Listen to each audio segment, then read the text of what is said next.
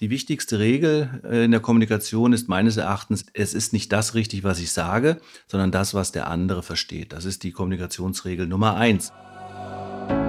Ready for Departure. Der Podcast für alle, die das Thema Fliegen fasziniert. Authentische Informationen und interessante Menschen und Geschichten aus der Welt des Pilotentrainings. Bereit, sich die Welt aus einer anderen Perspektive anzuhören? Hallo und guten Tag. Herzlich willkommen zum nächsten Podcast. In dem Fall aus der Serie Weiterbildung. Und ich habe das mal so genannt und vielleicht kennt ihr den Originalspruch, ich habe ihn etwas abgewandelt. Fluglehrer werden ist nicht schwer, ein guter zu sein dagegen sehr. Der eine oder andere kennt das Originalzitat sicherlich. Was will ich damit sagen? Also Fluglehrerausbildung heutzutage äh, ist natürlich anspruchsvoll, ohne Frage. Also nicht, dass ihr meint, das ist jetzt etwas, was man in ein paar Tagen erledigen kann und dann darf man äh, zukünftige Luftfahrer ausbilden. Nein, das hat viele rechtliche und äh, auch zu Recht äh, organisatorische Vorbereitungen äh, nötig und es gilt auch eine gewisse Flugerfahrung vorher zu besitzen und in einem intensiven Training dann auch zu lernen, wie man lehrt. Und da fällt mir auch ein alter Spruch eines äh, Fluglehrers von mir ein.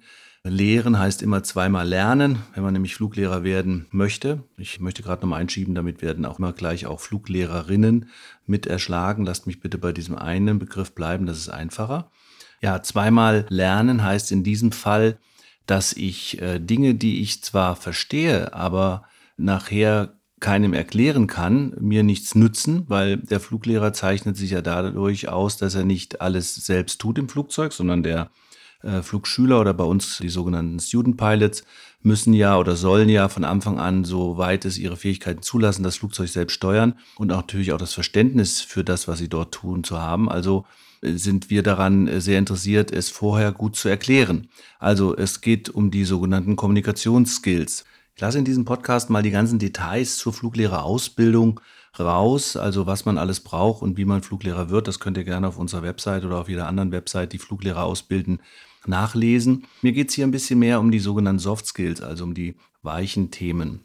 In der Fluglehrerausbildung selbst wird natürlich von den sogenannten pädagogischen Themen gesprochen. Das wären jetzt mal so ganz platt die Soft Skills, aber auch die lerne ich, mache die Prüfung und bin dann nachher Fluglehrer.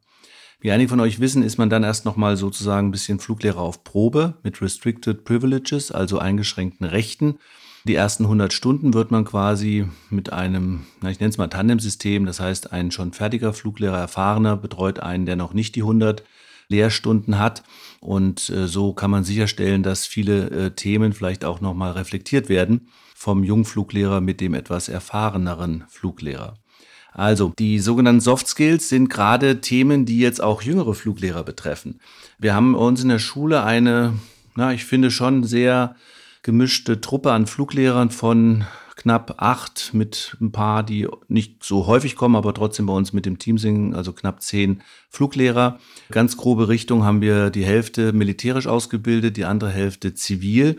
Alle haben Berufs- und oder Linienpilotenlizenzen und sind auch in der Lage, größere Flugzeuge als die reinen Schulflugzeuge zu fliegen. Also ein breites Erfahrungsspektrum. Alle eint, dass sie Fluglehrer sind. Da sind auch zwei, drei RPs dabei, also mit eingeschränkten Rechten noch, aber auch erfahrene Piloten. Und insofern gibt es da erstmal so rein von außen drauf geschaut, auch für euch als Kunden, die vielleicht sich eine Flugschule aussuchen, erstmal gar keinen Unterschied. Da denkt man, das ist ein super Pilot, der kann Militärflugzeug fliegen oder fliegt ein Verkehrsflugzeug, der muss ja alles können. Ja, das ist richtig, aber der Teufel liegt wie so oft im Leben im Detail. Ich bin nun auch Fluglehrer, Ausbilder und da achte ich zum Beispiel immer sehr darauf, dass die angehenden Fluglehrer auch einen, ich sag mal, einen guten Blick dafür haben, mit wem habe ich es denn zu tun und also mit wem als Kunden oder als äh, Schützling, der neben mir sitzt und fliegen lernen will. Und wie spreche ich denn diesen Typ Mensch an, wenn ich weiß, mit wem ich es zu tun habe? Also das Thema der sogenannten Kommunikationsskills ist ganz wichtig. Und das zweite Thema wäre die der Menschenkenntnis.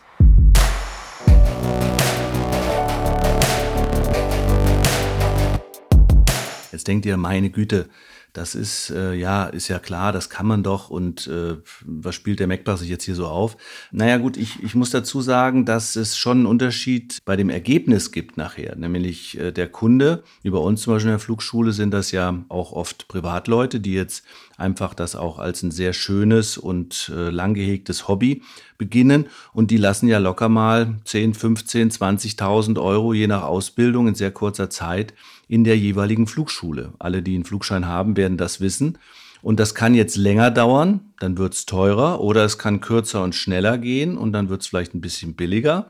Und man kann Spaß bei der Ausbildung haben oder man fühlt sich jedes Mal sehr gestresst. Alles das sind Faktoren, wo ich finde, dass die Flugschule dafür auch zuständig ist und im Detail dann eben die einzelnen Lehrer. Und es wäre ganz wichtig, dass dann natürlich auch immer der Lehrer, der passt, mit dem Kunden fliegt, wo es auch wirklich ein bisschen harmoniert an der Stelle.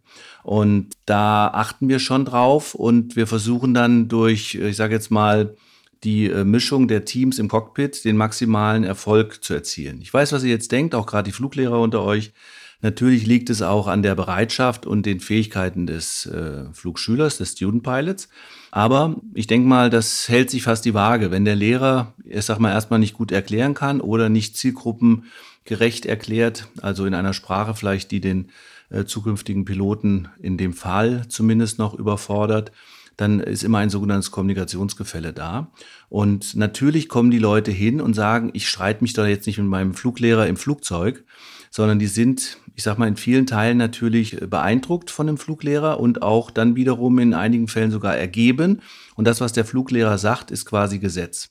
Auch das oder dessen muss man sich als Fluglehrer bewusst sein. Man ist immer das erste gute Beispiel, was der jeweilige Flugschüler in seiner Fliegerkarriere trifft.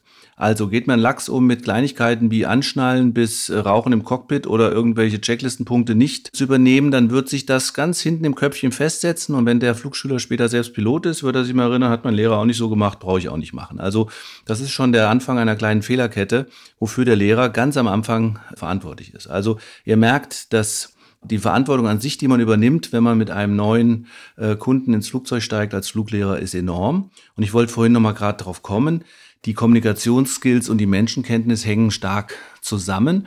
Und natürlich haben jüngere Menschen, in dem Fall auch jüngere Fluglehrer, die vielleicht gerade selbst ihre Ausbildung hinter sich haben, ein paar hundert Flugstunden, Fluglehrer sind, gute Piloten sind, ohne Frage, haben die kommunikative oder Menschenkenntnisschwächen.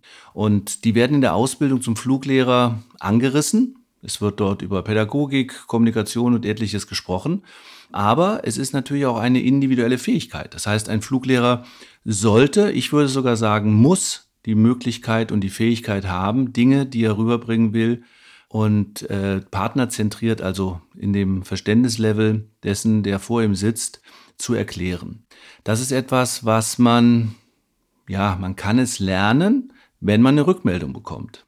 Ich hatte es vorhin gerade gesagt, die Kunden, Flugschüler, Student Pilots, geben in den seltensten Fällen direkt Rückmeldung, weil die Angst haben, dass sie dann im Zweifel Nachteile haben bei der Flugausbildung. Es hört sich witzig an, sie sind Kunden, zahlen viel Geld und haben keine, ich sage jetzt mal, Lust, sich mit der Flugschule, Schrägstrich mit dem Fluglehrer über ein Thema, was sie kritisch empfinden, auszutauschen. Also dieses Thema sollte auch von der Flugschulorganisation ernst genommen werden und deswegen habe ich es mir zur äh, Routine gemacht, die Kunden, wenn sie geflogen sind und ich sie vielleicht länger selbst nicht mal im Cockpit gesehen habe, oder mit ihnen geflogen bin, einfach mal zu fragen, wie es läuft und wie es mit dem Lehrer X oder der Lehrerin Y war und das in einem lockeren Gespräch beim Kaffee, also nicht so wie so ein Verhör sozusagen, so dass man mal eine Rückmeldung bekommt, wie das so läuft bei denen im Cockpit. Das dient nicht dazu, und das ist in der Luftfahrt sehr wichtig, um den vielleicht Kollegen, der als Lehrer nicht so performt, wie der Kunde es erwartet, was ja, wie gesagt, von zwei Seiten äh, ausgelöst sein kann, anzuschwärzen, sondern äh, es geht darum, dass wir die Fehler identifizieren, ansprechen und im Zweifel gibt es ja nicht den falschen Kunden, aber es gibt vielleicht den Lehrer, der nicht passt. Also versucht man dann als Flugschule den Lehrer zu tauschen. Und deswegen sind wir auch immer auf der Suche nach guten, engagierten Fluglehrer und Fluglehrerinnen, die unser Team verstärken, weil ich glaube, es ist wichtig, dass man die Möglichkeit hat, auch Lehrer auszutauschen. Ich selbst kenne Flugschulen aus meiner eigenen Ausbildungszeit und aus der Freelance-Zeit, als äh, ich noch selbst als Freelancer bei anderen Flugschulen gearbeitet habe, die fast ausschließlich äh, von den Flugschulinhabern beschult wurden. Also das heißt, da haben die Inhaber fast alle äh, Schulstunden selbst geflogen. Nur wenn sie mal keine Zeit hatte, wurde irgendein Freelancer eingesetzt. Das halte ich für ein kritisches Modell. Ich will da den Kollegen nicht zu nahe treten, aber das ist natürlich etwas, wo der Kunde echt am Fliegenfänger hängt. Er hat dann schon ein paar tausend Euro ausgegeben und denkt sich natürlich jedes Mal, es wird besser und weiß auch nicht so genau, das habe ich auch schon erlebt, dass man die Flugschule auch wechseln kann, wenn es nicht passt während der Ausbildung. Wird nicht gern gesehen vom Amt und so weiter, aber es ist möglich, weil ihr seid frei in der Wahl eurer Flugschule und wenn ihr sagt, das geht hier gar nicht, dann könnt ihr natürlich jederzeit die Flugschule wechseln.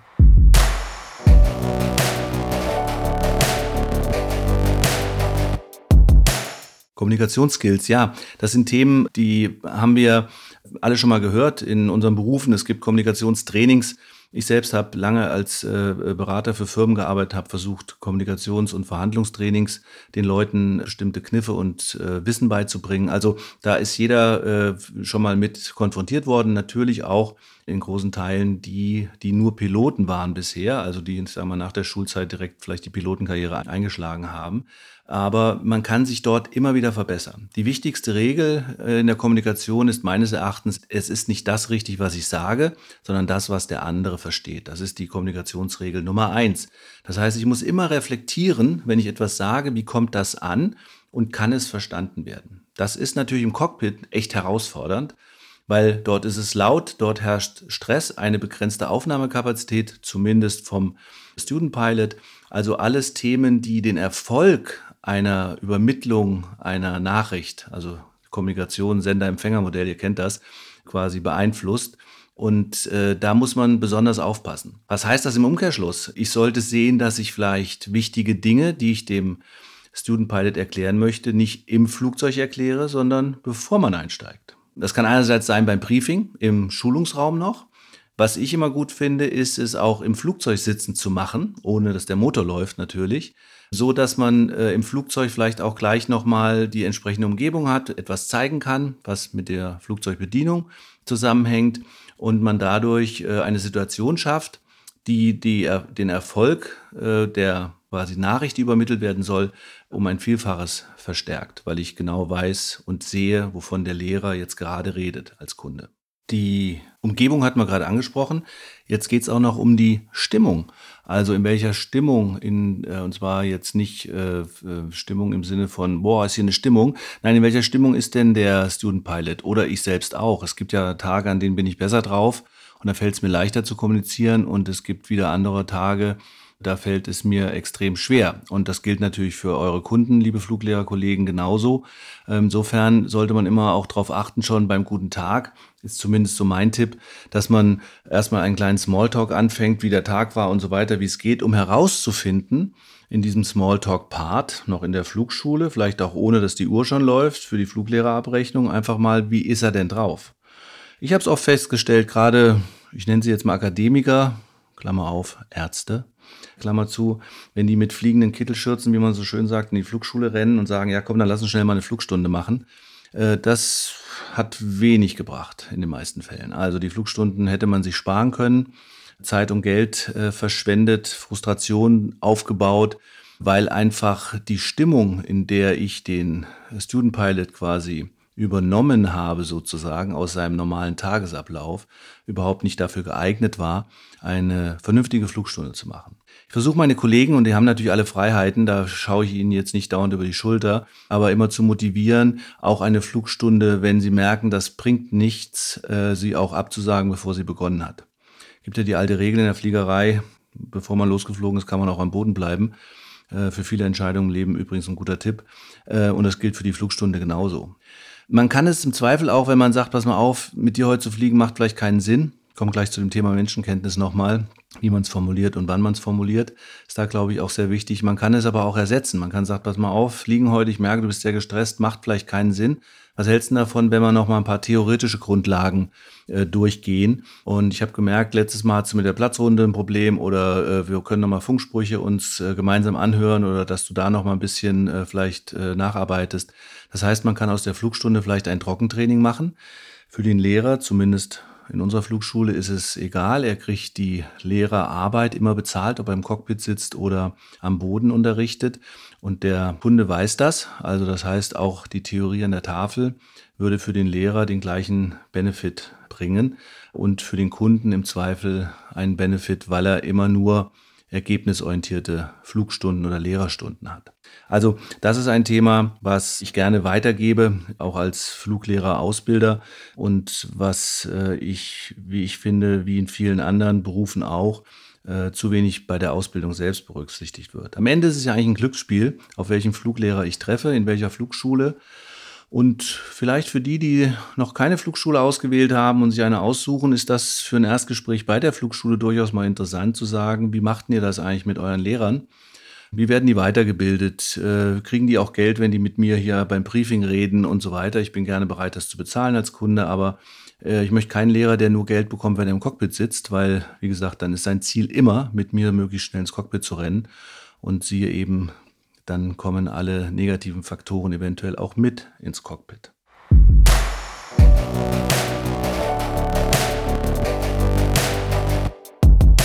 Ja, kommen wir zum Thema Menschenkenntnis. Das ist etwas, ja, das wissen wir alle, das hat was mit Lebenserfahrung und der Zeit, der Dauer, in der wir über diese Welt laufen, zu tun und der Menge der Menschen natürlich, die wir in dieser Zeit getroffen haben. Also ein durchaus jüngerer Mensch, 25 vielleicht, kann ein bewegtes Leben hinter sich haben, viele, viele tausend Menschen bereits getroffen, viele tausend verschiedene Situationen erlebt haben und ist dadurch, wenn er Rückmeldung bekommen hat und diese verarbeitet hat, in der Lage, Menschen gut einzuschätzen. Manche haben das auch einfach als, weiß ich, mit in die Wiege gelegt bekommen, wie man so schön sagt, sind sehr sensibel, was solche Themen angeht.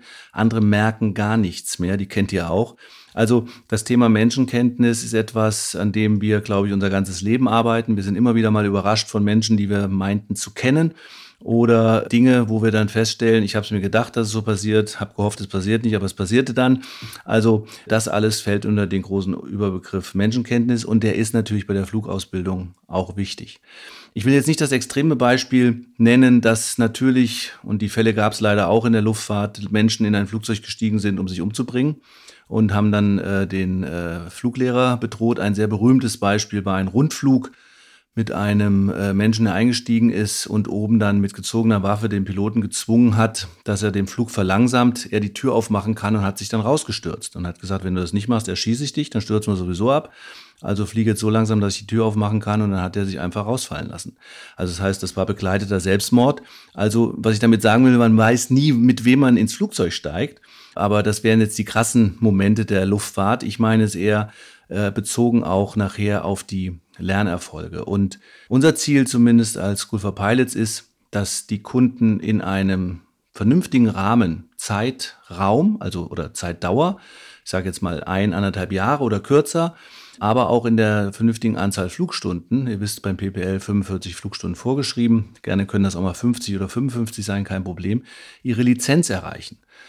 Sollten die eben erwähnten Dinge, die natürlich maßgeblich auch von der Flugschule Schrägstrich vom Fluglehrer beeinflussbar sind, nicht vernünftig funktionieren, wird eins oder beide dieser Ziele schwerer erreicht, in Einzelfällen auch gar nicht. Damit werden Träume zerstört von Leuten, die dann trotzdem schon fünfstellige Beträge ausgegeben haben und das finde ich immer sehr, sehr schade. Also an die Kunden, die noch nicht fliegen und fliegen lernen wollen, ein Tipp. Überlegt euch, ob ihr das wollt und könnt. Das ist wichtig. Wenn ihr es wollt und sag mal, äh, auch lernen wollt und euch auch weiterentwickeln wollt, ist das, glaube ich, eine tolle Sache.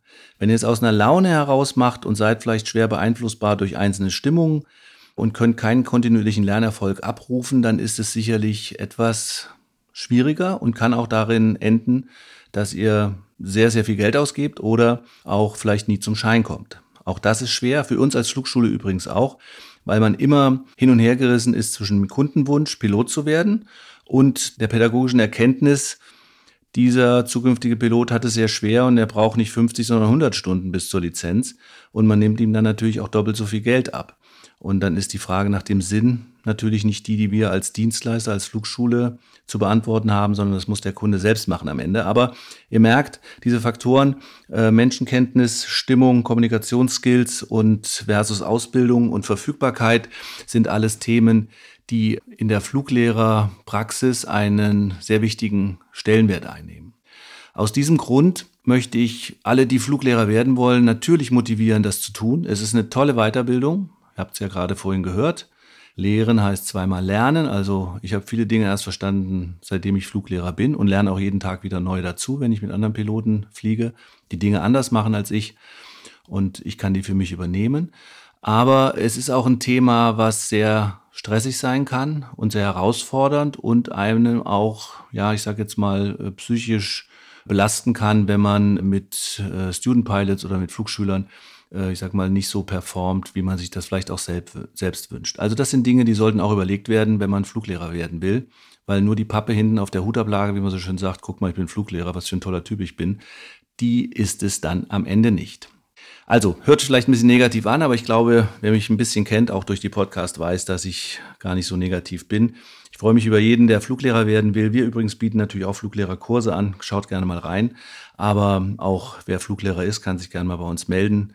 Und ich glaube, ihr wisst jetzt so ein bisschen, worum es geht. Bei uns steht nicht nur die Flugausbildung, sondern auch die Kommunikation während der Flugausbildung ganz weit im Vordergrund. Und ich freue mich wie immer auf eure Nachrichten dazu. Also bleibt gesund und haltet alles, soweit es geht, senkrecht. Wir hören uns im nächsten Podcast. Bis dahin, euer Ulf. Lust auf mehr bekommen? Selbst mal das Steuer in die Hand nehmen und abheben?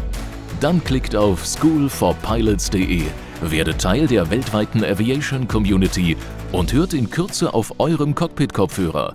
You are cleared for takeoff.